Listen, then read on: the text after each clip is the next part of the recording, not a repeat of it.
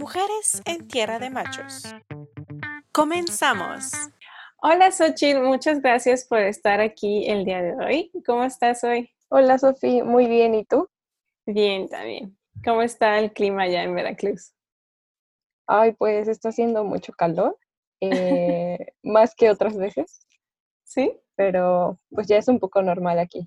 Ok, acá también ya se siente así el calorcito seco, desértico, típico que tenemos, aunque según yo, no sé, como que siento que entró antes que otras veces el calor aquí, pero quién sabe qué está pasando. Sí, probablemente. Eh, yo siento que este año sí ha estado haciendo más calor. Por ejemplo, en Puebla, normalmente febrero es muy frío, pero este año en Puebla fue muy caluroso. Oh, ok, no sabía eso. Qué interesante. Ya se están viendo los estragos, ¿no? Del cambio climático que sí, está más fuerte.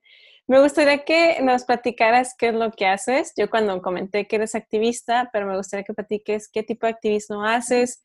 Lo haces en tu ciudad, sé que también viajas un poco dentro de la República. Cuéntanos un poco qué es lo que haces.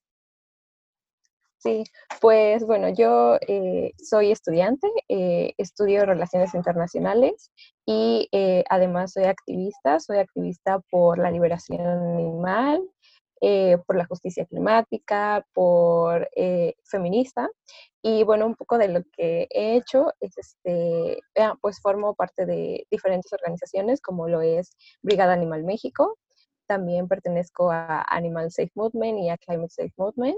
Y este, yo soy de Veracruz, soy de Orizaba, Veracruz, pero actualmente estoy estudiando en Puebla.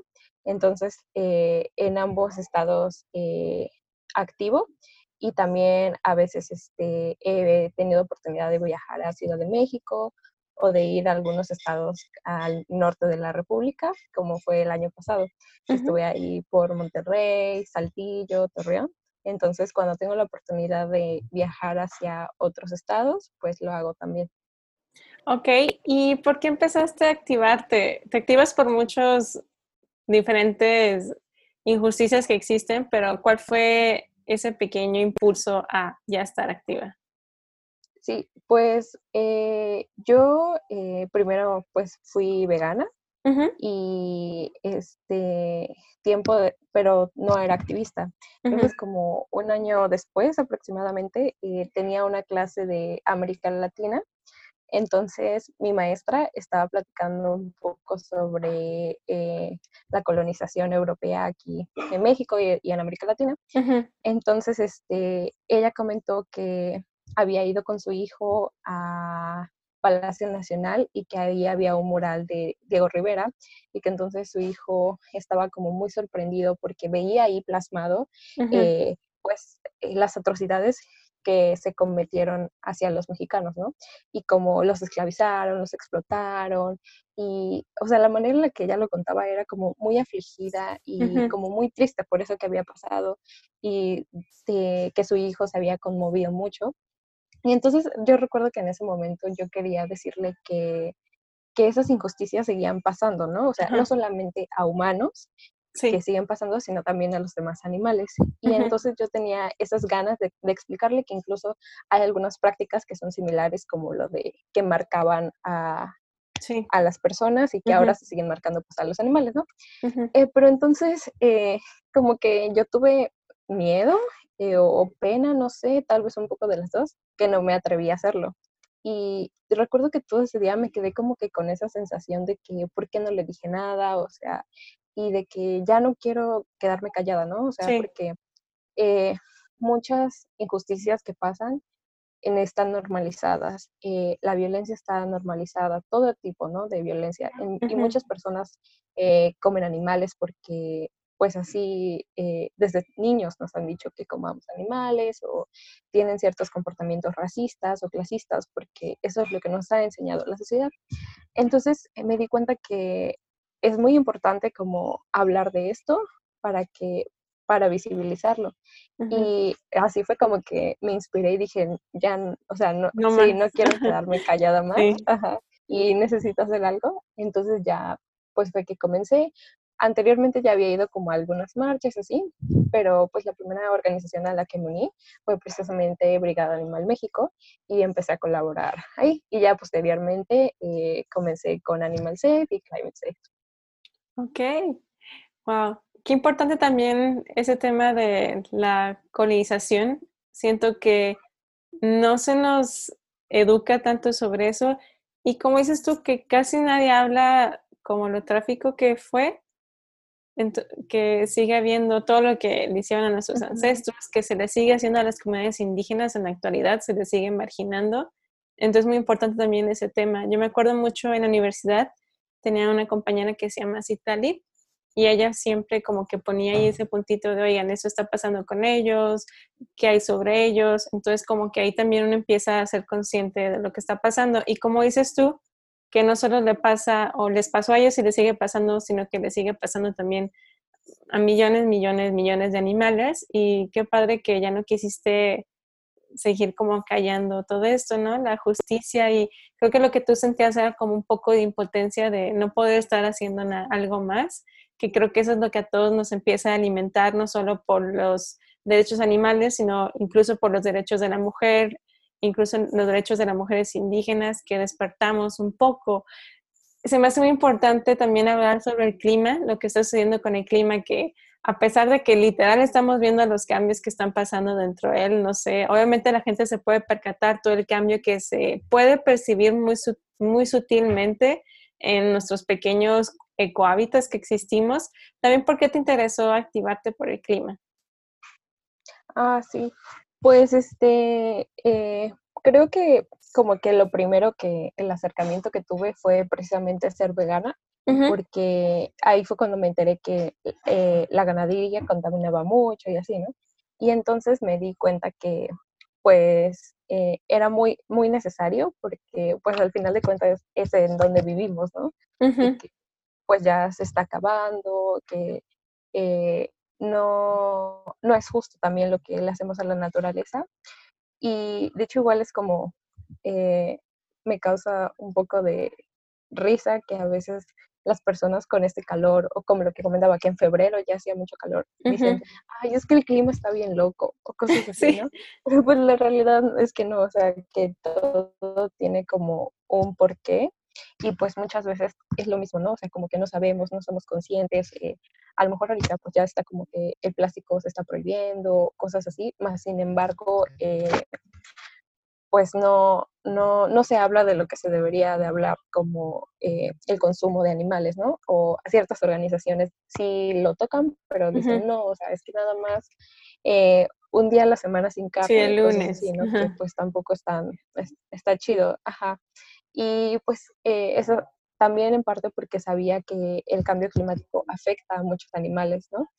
Y pues tampoco es justo. Y no solamente eh, animales no humanos, sino también pues las comunidades este, más marginadas, las comunidades más pobres, o sea, los países eh, más pobres son los que más afectados se ven porque pues los países ricos este, vienen a otros países y aquí hacen como su desastre y esas cosas.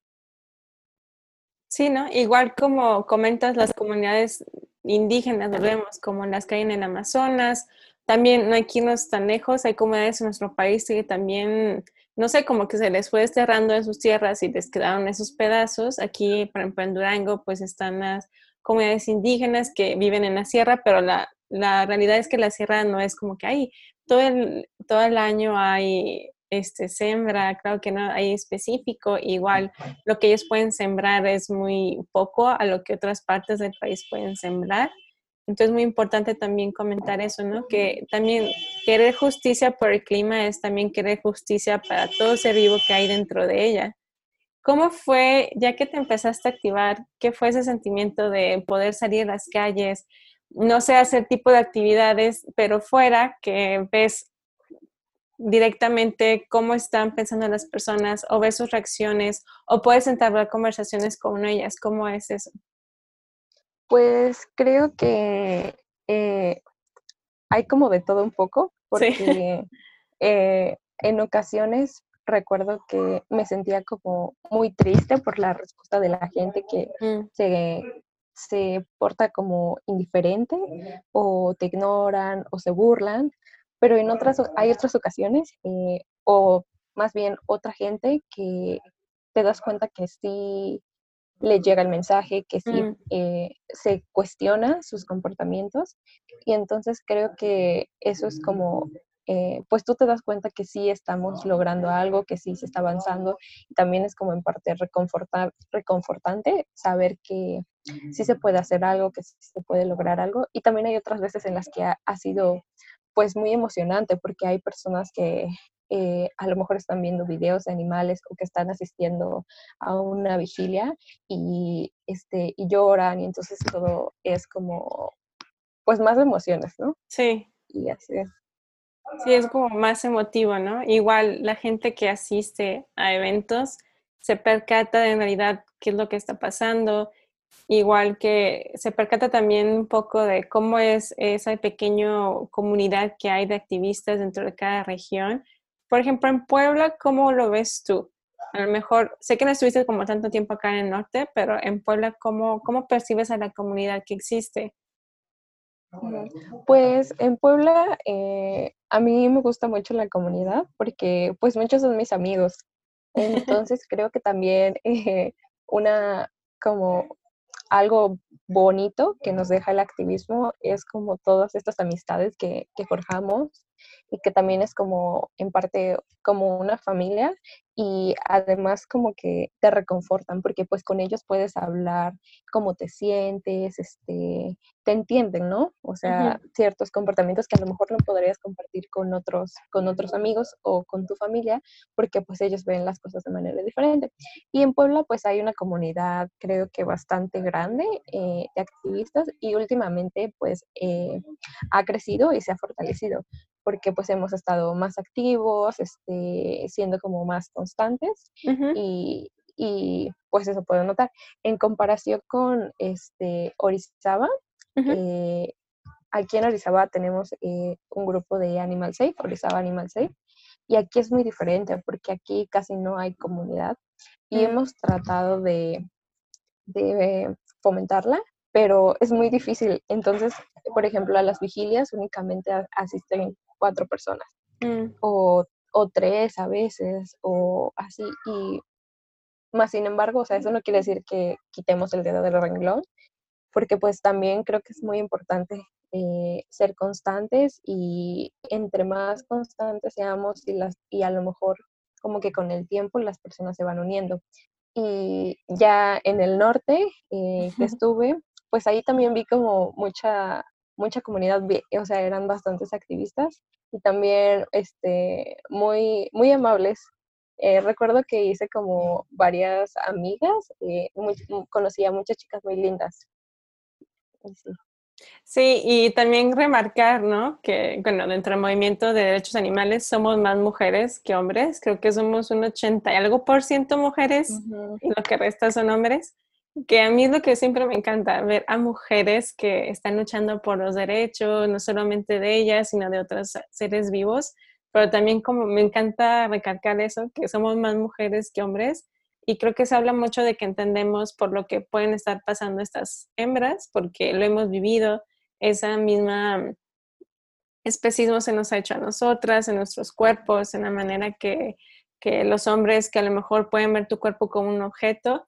Y tocando un poco este tema, ¿cómo es ser un activista aquí en nuestro país? ¿Has percatado de si se usa mucha violencia ante ellas cuando están activándose, si las personas las toman en serio por el simple hecho de ser mujeres? ¿Has vivido, conoces historias que nos puedas platicar? Sí, exacto. Pues eh, creo que, eh, ay, perdón, se me fue la No te onda. apures. Este, ah, quería comentar que sí, precisamente eh, me da mucho gusto como que seamos muchas mujeres en el movimiento, porque siempre que conozco como a alguien que, que es vegana, eh, o sea, la mayoría de las veces es feminista, porque Sí, muchas de las mujeres eh, que somos veganas, pues somos feministas, ¿no? Entonces eso me parece muy, muy cool. Y eh, además, precisamente creo que sí se debe un poco a que entendemos pues esta violencia. De hecho, cuando yo me hice vegana, eh, fue porque supe que las vacas para, eh, son violadas y forzadas a ser madres y luego separadas de sus hijos. Entonces eso para mí me hizo hacer la conexión y fue muy importante. De hecho, eh, cuando me hice mi primer tatuaje fue una vaca porque yo sentía como que mucho esa conexión. Bueno, aún la siento con las vacas y sí me parece como muy importante tener este presente eh, este feminismo antiespecista. Y luego respecto a la pregunta un poco, eh, eh, como yo en mi experiencia de ser mujer y, y, ser activista, creo que sí es algo más difícil siendo mujer que ser hombre, porque como mujeres siempre pues se nos está juzgando, se, se nos está pidiendo que tengamos cierto comportamiento, o sea, ya de por sí con ser mujeres. Y ahora con denominarte feminista o denominarte eh, antiespecista, creo que aumenta estas exigencias. Y de hecho, hace eh, unos dos meses yo participé en una acción con DXI en Puebla, fue una disrupción en Costco.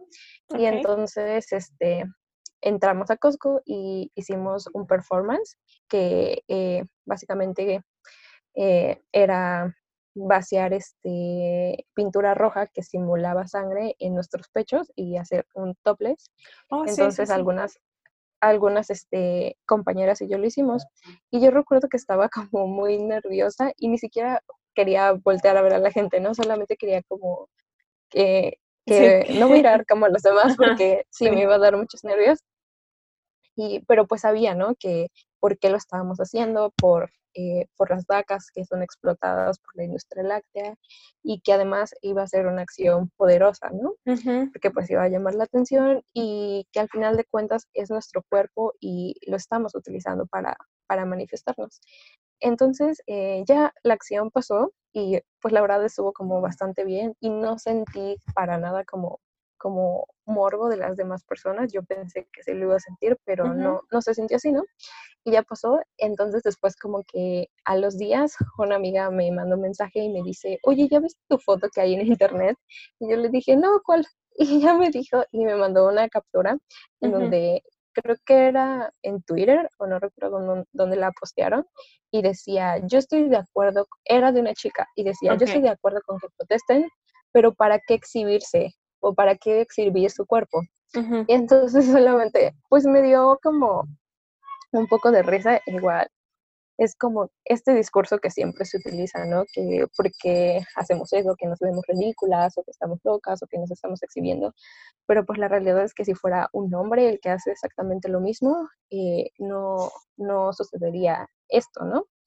Y pues ya pasó, eh, pasaron los días, y después resulta que un día estaba con una persona que es de mi familia y entonces me dijo que, que tuviera cuidado cuando hiciera activismo porque luego veía mis publicaciones y demás. Y yo dije, ah, sí, está bien, ¿no? Y después me dijo que había, me había visto en, en lo de Costco. Yo dije, ah, sí. Y me dijo, sí, y te veías guapa. Y, que me, y me dijo que mi amiga también. Y entonces yo me quedé así como de que, en shock porque fue como muy impactante para mí, eh, porque una parte de mí sabía que, que, hay personas que así lo ven, ¿no? Pero nunca te lo esperas como que sea alguien de tu familia y que además te lo diga pues así, ¿no? Y la verdad que yo no supe qué hacer y me puse como muy nerviosa y me quedé callada. Entonces después recuerdo que le conté a, a alguien que, que, es muy cercano a mí y esa persona me dijo como que le sorprendía mucho que yo me hubiera quedado callada porque si yo era feminista, yo tenía que haberle dicho algo y que tenía que haberme defendido. Y entonces ahí como que también me sentí atacada porque dije, pues por ser feminista o por ser activista tengo que tener cierto comportamiento y la verdad pues es que no, o sea, en ese momento simplemente mm, no supe qué hacer, ¿no? Y creo que a muchas personas nos pasa eso y eh, está bien, está bien que, que, que, en ese momento a lo mejor no nos podamos defender. Eh, ojalá hubiera yo podido ser eh, valiente y haberle dicho algo, pero en ese momento simplemente no pude porque pues no estaba lista. Y eso también me hizo pensar mucho en pues todas las mujeres que enfrentan una situación peor que en la que yo estuve, ¿no? O sea, que son violadas y no solo las mujeres, sino las niñas, que muchas veces son como las que son más vulnerables porque pues se les manipula más fácil, este, no sé. Entonces creo que eso es muy triste porque muchos casos de, de violación, de acoso también se dan como dentro de la familia. Entonces creo que sí es algo muy, muy fuerte y muy triste. Sí, y obviamente es normal. Siento yo que es muy normal que no hayas sabido como cómo contestar. Siento que a lo mejor tu cuerpo entra un poco así como en shock de por qué esta persona, como dices tú, cercana a ti, te está diciendo te ves guapa, porque obviamente detrás de esa palabra hay algo atrás. No te lo está diciendo como, ay, sí, te veas muy guapa ese día, porque tú sabes cómo estabas tú. A lo mejor ni siquiera escuché el mensaje que estaban dando tan importante en defender a las vacas porque estaba viendo tu cuerpo de otra manera. Entonces me hace completamente normal no saber cómo actuar. Y creo que sí, a veces la gente dice, ¿por qué no le dijiste nada o por qué no hiciste algo? Pero a veces no sabemos cómo actuar porque no es normal que estemos dentro de ese, ese tipo de situaciones. Y como dices tú, yo creo que le pasa mucho, como comentas tú, más a niñas. La otra vez compartí un mini documental que hizo una empresa de Estados Unidos que era una mamá que trabajaba para ellos y con Photoshop y todo, hicieron un, todo un, como, no sé, no cómo se llama. Y hicieron dos perfiles de dos chicas, una de 15 años con fotos de la mamá y la, obviamente le hicieron edición de fotografía y mandaron su perfil. Y contaban cuánto tiempo hace falta para que hombres mayores de edad se, les enviaran mensajes a la chica, le enviaran fotos de sus penes y todo eso. Y luego ya que vieron cómo funcionaba, dijeron, bueno, vamos a hacerlo ahora con una chica de 11 años de edad. E igual las fotos más chiquita y todo. E igual te enseñan así, que lanzan la página de Instagram y te enseñan así con el cronómetro. Un minuto tardó para que una persona le enviara un mensaje así privado al Instagram. Y no sé, a mí se me hizo así como que, wow, yo no tengo hijas, pero conozco amigas que tienen hijas, conozco primas que son menores de edad y se me hace súper horrible cómo están expuestas a pedófilos, a todos los horribles que hay, no nada más el acoso, incluso también niños menores de edad, o sea, en realidad lo que están expuestos. Y se me hizo muy interesante ese pequeño experimento y gracias a él, de hecho, el FBI pudo detener a varios pedrastras, pero se me hizo así, porque nunca lo había pensado, porque obviamente no soy una niña de 11 años de edad. Y, y lo terrible es que ellas no, no le no piden ayuda, porque obviamente si es un familiar, nadie les va a querer creer, porque como su tío, su primo, su primo, su papá, su hermana o tía, quien sea, les va a estar haciendo algo. Entonces se me hace muy, no sé, es como muy, muy triste la realidad que existe. Sí, está horrible. Yo igual eh, tampoco tengo hijas, pero sí tengo una hermana o tengo sobrinas, primas y también siempre pienso mucho en ellas y siempre le digo como a mi mamá o a sus tías o a lo que sea, ay, por favor, pues cuídenlas mucho, eh, no las dejen con personas que, que, no, que no confían, o sea, así sea su familia, porque pues sí, igual existe como este, este discurso, ¿no? De que es tu familia, cómo, cómo va a hacer algo, pero pues la verdad es que no.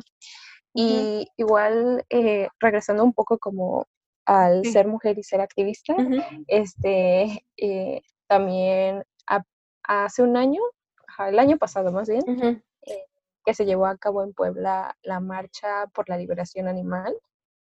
Mm, una compañera que es activista eh, y ella llevaba el megáfono e hizo una consigna que dice, ni mujeres ni animales somos objetos patriarcales.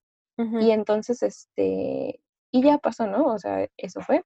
Y después, eh, tiempo después, ella me contó a mí que eh, hombres que estaban también dentro de la organización de la marcha le habían dicho que por qué que por qué había hecho esa consigna, ¿no? O sea, como que mm. le habían reclamado, ¿no? De, ah, de utilizarla.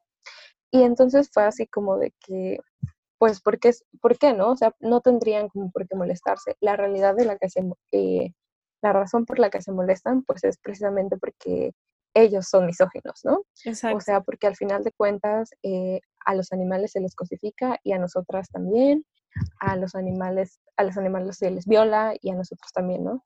y pues no debería de existir en el movimiento de la liberación animal eh, misoginia. bueno, en realidad en ningún movimiento debería de existir, sí. pero creo que sí es algo que, pasa mucho. O sea, aún en el movimiento, este, eh, no sé, antirracista o en otros movimientos sigue existiendo misoginia. Qué lamentable. Sí, exacto, porque pues uno, yo por ejemplo cuando recién empecé a hacer activismo, pensaba que, que en, el movimiento no iba a encontrar este tipo de cosas, ¿no? todas, todas estábamos así, de ingenuas. sí, pues tú, dices, tú dices como, ay, pues es un movimiento que está luchando por la justicia, por abolir la explotación, por abolir la discriminación, los prejuicios, y cuando te das cuenta, pues sí es como una sorpresa porque está en todos lados. Sí, y creo que, creo que todas pasamos por lo mismo. En algún momento u otro nos vamos a dar cuenta que seguimos teniendo que tener cuidado. Y es triste, tener, sí, tienes que tener cuidado con las personas que conoces porque en realidad no las conoces, ¿verdad?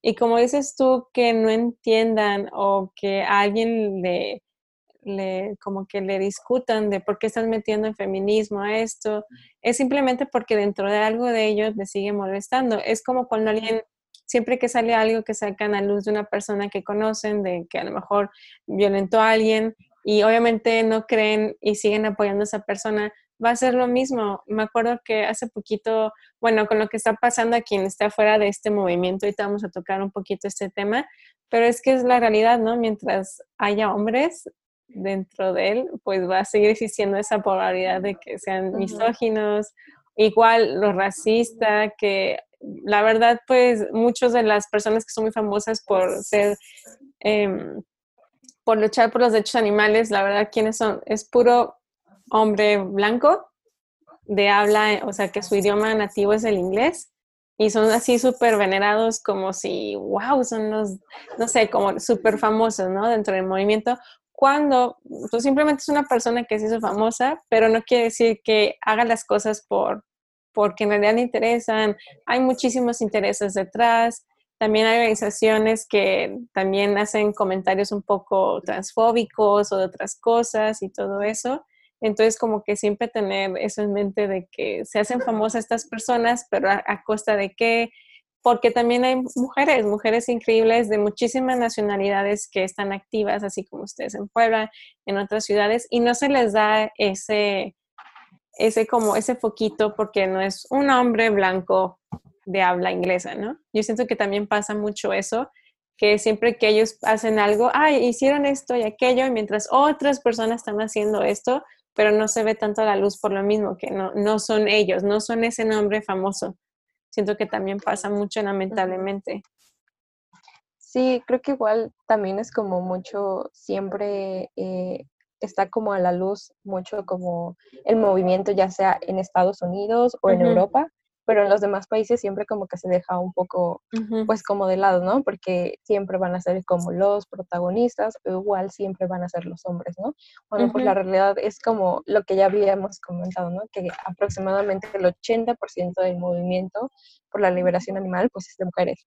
Y pues muy pocas veces vemos como que eh, mujeres, eh, como que se, que se hagan famosas o, o que se les ¿cómo se dice? Bueno, como que se les reconozca, eh, lo que hacen. Y de hecho también creo que otro problema es como cuando las mismas organizaciones no, no te apoyan. Por ejemplo, acá en Puebla apenas pasó que una compañera eh, eh, fue acosada dentro de su organización. Es una, organización de Puebla que eh, rescata animales. Entonces ella eh, hizo saber su incomodidad, más sin en cambio las personas encargadas no la apoyaron y pues es algo totalmente incongruente, ¿no? Porque ellos están luchando como por hacer algo por los demás animales, como por rescatarlos, y aún así están permitiendo que se, ejerza, eh, que se ejerza violencia hacia, hacia una persona. Y esto no debería de estar sucediendo. O sea, sé que eh, es como eh, común que pase, ¿no? Pero ya si pasó, pues, ¿qué vas a hacer para solucionarlo? O sea, tienes que apoyar, no puedes permitir, es incongruente y no se debe tolerar. Exactamente, es incongruente que estés luchando por alguien y no te importe que dentro de, es como en tu casa, ¿no? No importa que, que quieras tener bonito tu jardín de afuera, pero tu jardín atrás está llenísimo, así horrible, todo oscuro. Es incongruente que quieras tener algo bien por fuera, como a la imagen pública, pero por dentro te estés pudriendo. Y qué lamentable que, que no lo apoyaron. Y lo peor de ese caso, que he visto que pasa mucho dentro de la organización, que se me hace muy lamentable, y a lo mejor las chicas que no sean antiespecistas que nos ven van a decir, pues obvio, es que hay hombres, obvio, hay hombres y por eso existe esa violencia, pero también hay mujeres que violentan. Y pues sí, pero entonces queremos luchar también por los derechos de las otras hembras, pero lo lamentable es que no hacen nada. He visto que como que lanzan un comunicado muy simple, la verdad, para lo que debe ser un, comunica un comunicado para ese tipo de violencia. Así de, bueno, esta persona hizo esto, se hizo una investigación, vimos que a lo mejor no es tan factible o si es factible, este, le vamos a pedir que se retire del movimiento o incluso he visto que ni siquiera les dicen que se retiren. Y el problema de esto es que ahí sigue esa persona y va a violentar a una persona más. No, no se va a quedar ahí, ay, bueno, ya me descubrieron y ya no voy a decir nada. Ese es el problema, que van a seguir violentando a las demás chicas que pasen o a otras personas que pasen dentro de ellos. Y, siento que ese es un problema muy, muy trágico que está pasando ahorita, que estamos viendo que hay violencia. No es la primera vez y no creo que vaya a ser la última, lamentablemente, porque no se están tomando cartas en el asunto, no se están haciendo tampoco como, no sé, algo interno dentro de la organización de decir, si algo está pasando, aquí estamos nosotros. También he visto que lo mismo, siempre es un tipo, siempre es un hombre blanco al que lo acusan y todos sus otros amigos que son famosos están de su lado y lo apoyan a pesar de que hay evidencia de que lo que hizo. Y se me hace horrible porque usan el poder que tienen estas personas para disminuir lo que está pasando o simplemente para decir, bueno, pero eh, ella también ahí estaba o no sé qué. Entonces, es lo mismo que seguimos viendo en violencia afuera.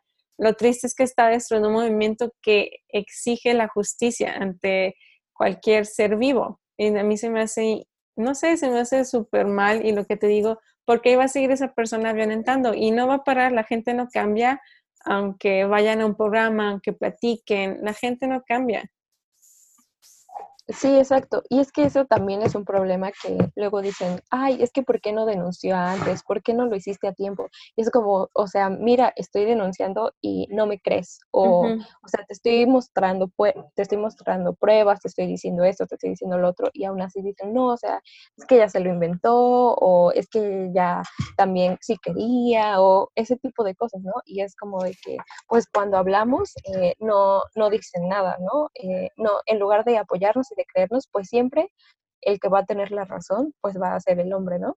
Y pues creo que igual eh, por eso es como bien importante precisamente hablar de estos temas y, y también como que pues los hombres se, eh, eh, se deconstruyan, se pongan, a, se pongan a leer, este, no sé, a repensar sus masculinidades, se cuestionen, se den cuenta qué es lo que está pasando. Y pues también es como muy feo que luego eh, las mujeres también tenemos como esta misoginia y en lugar de apoyarnos, eh, pues no nos damos de apoyo, ¿no? O sea, sino que también eh, apoyamos a, a, los hombres. Creo que eso también está muy feo. Y más como a lo mejor lo comentas dentro de la organización, obviamente como es de parte de otras partes del mundo, hay muchas mujeres que tienen obviamente muchísimo más privilegio que nosotros en Latinoamérica. Me acuerdo que en marzo nos quisieron censurar un video para el 8, el 8 de marzo, que era sobre la, agarramos la canción de, ay, la de las chicas de Chile, para como que hablar también sobre todas las mujeres que están dentro del movimiento y hubo muchísima censura incluso de mujeres también que decían que no todos los hombres son así, quieren que cambiáramos mucha parte de la letra entonces también en todo eso se ve toda la censura que existe dentro de este tipo de organizaciones. Obviamente es pura gente blanca la que estaba hablando de eso. Bueno, lo que a mí sí me hizo más triste es que también eran mujeres, pero son mujeres de Europa o de Estados Unidos que obviamente en su vida van a vivir lo que nosotros vivimos aquí como mujeres dentro de Latinoamérica. Pero no sé, también ese tipo de censura a mí siempre me desanima mucho de formar parte de organizaciones. Igual hay otras organizaciones en las que yo ya no he decidido participar por sus comentarios que hacen, pero siempre vemos lo mismo, vemos los privilegios de, de personas de ciertos países, cierto tipo de idioma, obviamente todos son blancos y para ellos se les hace mal que metamos el feminismo, pero porque no lo entienden, pero viene de su machismo, que es muy triste. Y lo que más me cae gordo es que como he visto que ya se están entrando más chicas jóvenes al movimiento, que van y obviamente ellas son las que están más expuestas a ese tipo de cosas, porque vienen con esta idea de, son personas que piensan como yo, que quieren salvar a todos los animales, y luego ya después te das cuenta que siguen siendo hombres, al final del caso, lamentablemente. Wow, qué terrible. Sí, o sea, creo que igual eh, por eso cada vez es de más importancia este, generar como pues todos estos espacios seguros dentro del movimiento y pues hablar como un poco sobre interseccionalidad y sobre como pues la importancia, ¿no? O sea, de saber que cómo todas estas mm, violencias se interseccionan y cómo digamos que todo este sistema está conectado, ¿no? O sea, y que pues eh, aún dentro de un movimiento que busca la justicia, pues aún hay injusticia y no solamente hay misoginia, sino que también hay clasismo, hay este eh, racismo y todas estas estas diferentes violencias. Y pues sí creo que es muy importante eh, abordar un enfoque interseccional porque pues no podemos estar luchando por liberar a alguien, luchando por la justicia para alguien mientras estamos oprimiendo a alguien más o este tipo de cuestiones. Exactamente. No puedes exigir los derechos de alguien mientras le estás quitando esos derechos a otra persona o animal. Y lo que dices tú, muy importante, que las organizaciones también, siento que también es porque no se nota que si te pasó algo, puedes acudir a mí. Siento que también falta mucho esa parte de las organizaciones de decir, si a ti te ha pasado esto, no dudes, como que exista esa confianza de que si a mí como activista un día me llega a pasar algo, que yo me sienta completamente segura de que si voy ahí, voy a estar segura, va a haber personas que confíen en mí, van a estar escuchando mi, mi, lado de la historia y no simplemente de, bueno, pues ya dije y me está atacando la mitad de la organización y la otra mitad sí me está de mi lado, pero te imaginas todo eso como el papel de una persona que ha pasado por algo así. Obviamente por eso muchas mujeres nunca denuncian sus hechos, porque saben que la mitad del mundo las va a criticar y la otra mitad las va a apoyar. Y como dices tú, crear estas cadenas de, de apoyo a todas las víctimas que existen. Sí, igual ahora que lo comentas, no sé, pienso que tal vez debería existir como cierto protocolo o de apoyo, de apoyo a la víctima, como para que pues ya se, se haga algo, ¿no? Y que, y que precisamente nosotros las mujeres sepamos que en caso de que suceda una situación, pues tenemos el respaldo, ¿no? Que contamos con el apoyo de las demás personas, porque pues sí es bien importante esto que dices, que media organización se pone en tu contra, ¿no? Y te empiezan a llover las críticas y demás, y pues cómo, cómo te ha de hacer sentir eso, ¿no? O sea, ha de ser como muy horrible eh, que encima de lo que ya viviste todavía te vengan a decir como un buen de cosas y, y pues eso. Sí, exacto, porque muchas víctimas cuando tienen que ir a denunciar, por ejemplo, fuera de, esto, ¿no? Bueno, o si es en tu país, puedes denunciar a la persona aunque fuera, sea fuera de organización, pero siempre las víctimas cuando van a denunciar tienen que volver a vivir lo que vivieron y obviamente va a existir un trauma postraumático. Entonces, al momento de estar haciendo una denuncia, te imaginas, obviamente te estás echando a toda, toda una organización de personas que no les interesa cómo dicen las cosas, o ves que la gente no tiene un filtro en realidad para decir las cosas. Y como dices tú, de que la mitad te apoye y que la otra mitad no te apoye, la verdad no está padre.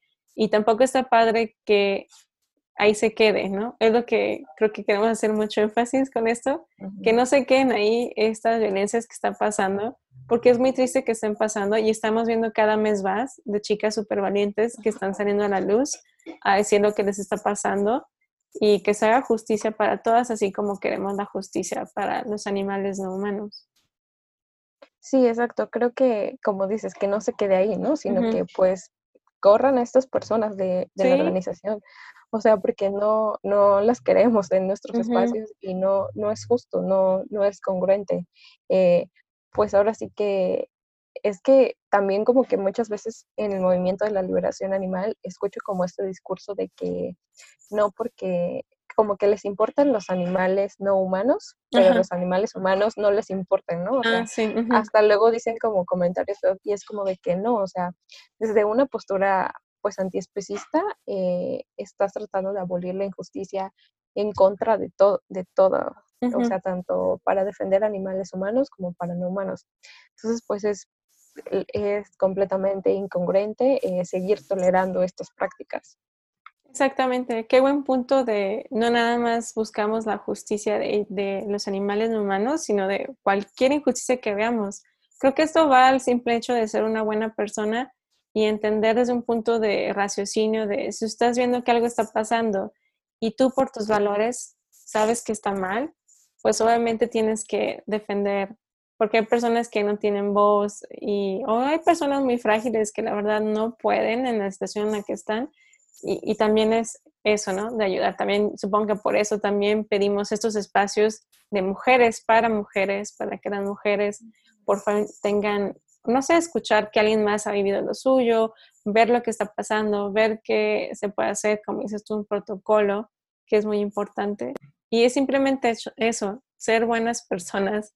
Ser alguien bueno significa que tú no vas a infligirle algo malo a otra persona o otro animal o, o cualquier, ¿no? incluso el planeta, ¿no? Sabemos que está, le estamos haciendo daño y obviamente hay que actuar para ayudarla. Sí, exacto. Pues como cuestionarnos, ¿no? De dónde uh -huh. viene todo lo que tenemos, cuestionar nuestros privilegios, o sea, que a lo mejor eh, la ropa que traigo puesta eh, fue sí. hecha con mujeres, ¿no? Explotadas en algún lado de, no sé, de otro continente sí. o como to todas estas cosas, ¿no? Y también como que a veces la, las personas que están fuera del movimiento de la liberación animal, pues creo que tampoco se dan cuenta que el especismo también afecta mucho a, a los humanos. Uh -huh. Por ejemplo, no sé, todas estas personas que trabajan en los rastros porque no encontrarían trabajo en otra parte, o todas estas empresas que explotan animales no humanos, pero también explotan animales humanos, ¿no? Como uh -huh. este Cargill y sí. pues to todas estas empresas, ¿no? Entonces es como, sí, bien importante eh, entender y hablar de esto. Exacto, que siempre hay un trasfondo, ¿no? De esto está aquí, pero ¿qué pasó para que llegue aquí este producto u Ajá. objeto, ¿no? Como ver en realidad lo que, que hubo, la cadena, ¿no? De producción que hubo detrás de ella. ¿Ok? Sí, exacto. Te voy a hacer, tenemos tres preguntas, ¿ok? Eh, ok, la primera es, ¿qué opinas acerca de la colaboración entre activistas de distintas ciudades? ¿Crees que es necesaria? Ah, sí, yo creo que sí es necesaria y creo que representa como varias ventajas.